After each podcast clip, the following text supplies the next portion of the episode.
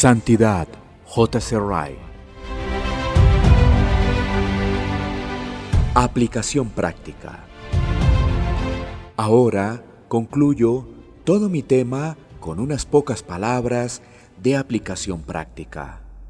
Nos toca vivir en una época cuando el mundo parece estar pensando solamente en las batallas y en pelear.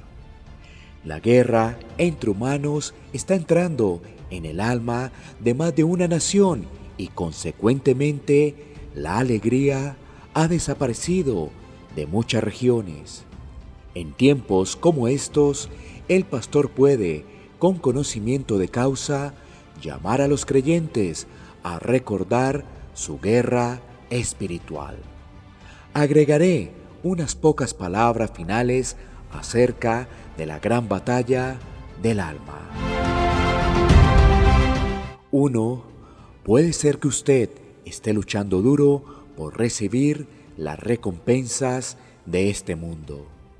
Quizá esté dando todas sus fuerzas a obtener dinero o una posición o poder o placer. Si ese es su caso, tenga cuidado. Su siembra dará como fruto una cosecha de amarga desilusión. A menos que preste atención a lo que está haciendo, le pasará lo que dice el profeta. En dolor seréis sepultados. Isaías 50:11. Miles de personas han andado por la misma senda en la que está andando usted y han despertado demasiado tarde a la realidad de que su final era una ruina lamentable y eterna. Han luchado duro para obtener riquezas, honra, una posición y alguna promoción y le han dado la espalda a Dios, a Cristo y al cielo en el mundo venidero. ¿Y cuál ha sido su final? Con frecuencia, de hecho con demasiada frecuencia, han descubierto que toda su vida fue un gran error. Han aprendido por amarga experiencia los sentimientos del estadista moribundo que exclama en sus últimas horas, la batalla ha sido librada. La batalla ha sido librada, pero no se ha conquistado la victoria. Para su propia felicidad, decida hoy ponerse del lado del Señor. Líbrese de su indiferencia e incredulidad del pasado.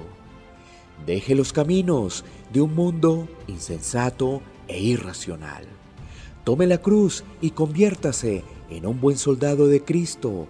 Pelee la buena batalla de la fe para poder ser feliz, además de vivir seguro. Piense lo que los hijos de este mundo hacen a menudo para tener libertad, sin ningún principio religioso. Recuerde cómo los griegos, romanos, suizos prefirieron perder todo, aún la misma vida, en lugar de someterse a un yugo extranjero. Sea este ejemplo de inspiración para imitarlos. Si los hombres pueden hacer tanto por una corona corruptible, cuánto más deberíamos hacer nosotros por una incorruptible. Despertemos a un sentido de la desgracia, de ser esclavo. Levantémonos y luchemos para tener vida, felicidad y libertad. No tema empezar y ponerse bajo el estandarte de Cristo, el gran capitán de nuestra salvación. No rechaza a nadie que viene a Él como David en la cueva de Adulán. Él está listo para recibir a todos los que acudan a Él, no importa lo indigno que se sientan. Nadie, si se arrepiente y cree, es demasiado malo para ser rechazado en el ejército de Cristo. Todos los que acuden a Él por fe son aceptados, vestidos, armados, capacitados y por último conducidos a una victoria total. No tema empezar hoy mismo. todavía hay lugar para usted. No tenga miedo de luchar una vez que se recluta. Cuanto más entregado y sincero de corazón sea como soldado, más tranquilo peleará en su guerra espiritual. Sin duda tendrá problemas, cansancios y duras luchas antes de terminar su guerra. Pero no deje que ninguna de estas cosas lo sacudan. Más grande es el que está de su lado que los que están en su contra.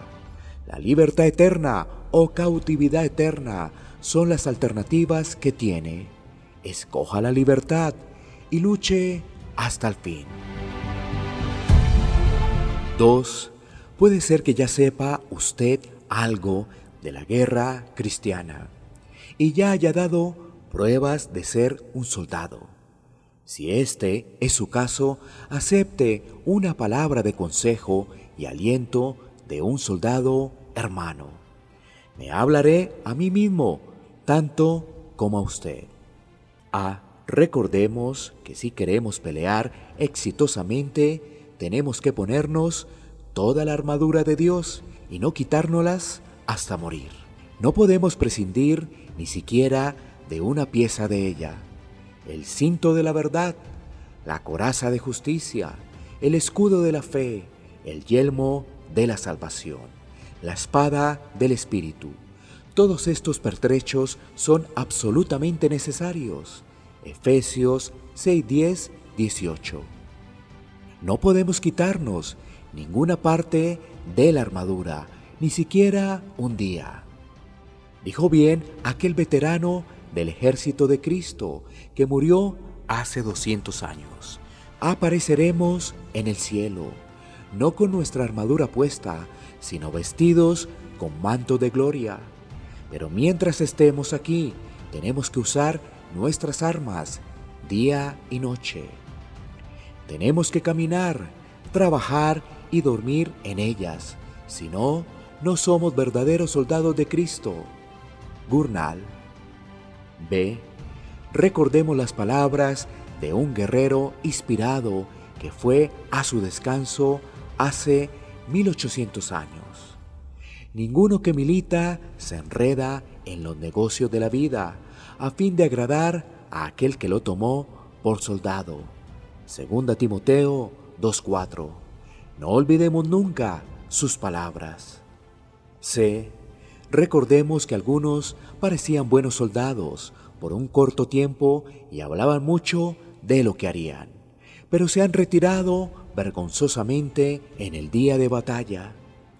D. Nunca olvidemos a Balaam, Judas, Demas y la esposa de Lot. Sea lo que seamos y por débiles que estemos, seamos reales, auténticos, verdaderos y sinceros. E. Recordemos que la mirada de nuestro amante Salvador está sobre nosotros de mañana, al mediodía y en la noche. Nunca nos dejará de ser tentados más de lo que podamos resistir. Él puede sentir lo que sentimos en nuestras debilidades, pues Él mismo fue tentado. Sabe cuáles son nuestras batallas y conflictos, porque Él mismo fue atacado por el príncipe de este mundo. Teniendo semejante sumo sacerdote, Jesús, el Hijo de Dios, mantengámonos firmes en nuestra profesión. Hebreos 4:14. F. Recordemos que miles de soldados ya han peleado la misma batalla que estamos peleando nosotros y que fueron victoriosos por medio de aquel que los amó. Vencieron por la sangre del Cordero y nosotros también podemos hacerlo. El brazo de Cristo es tan fuerte como siempre.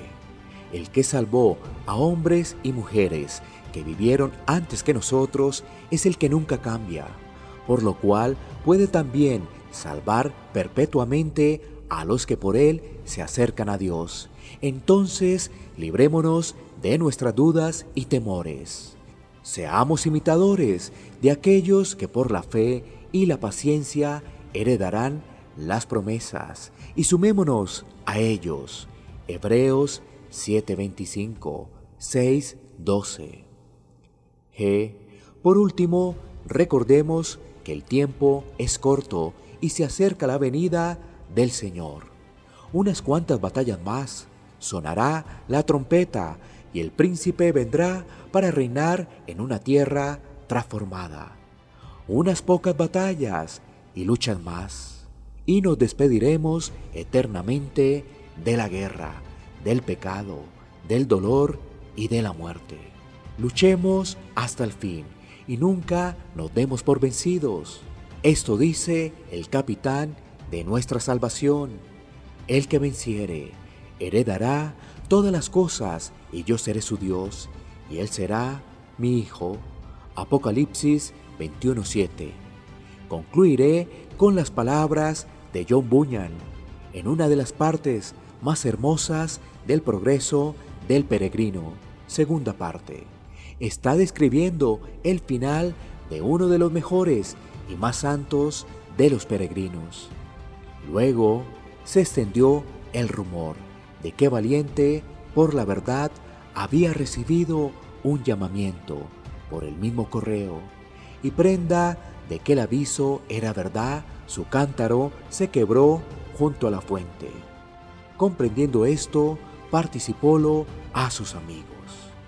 Ahora, dijo, voy a casa de mi padre, y aunque con mucha dificultad he llegado hasta aquí, ya no son los trabajos y molestias que el viaje me ha ocasionado. Dejo mi espada aquel que me sucediere en la peregrinación y mi valor y pericia a quien pueda lograrlos. Llevaré conmigo mis huellas y cicatrices para dar testimonio de que he peleado la batalla de aquel que será ahora mi galardón. El día de su partida, muchos le acompañaron a la ribera. Entrando en el río, exclamó, Oh muerte, ¿dónde está tu aguijón? Y luego, sumergiéndose en las aguas, Oh sepulcro, ¿dónde está tu victoria? Con estos acentos de triunfo alcanzó la otra orilla y fue recibido a son de trompeta. Sea nuestro final ese mismo. No olvidemos nunca que sin luchar no puede haber santidad mientras vivamos, ni corona de gloria cuando muramos.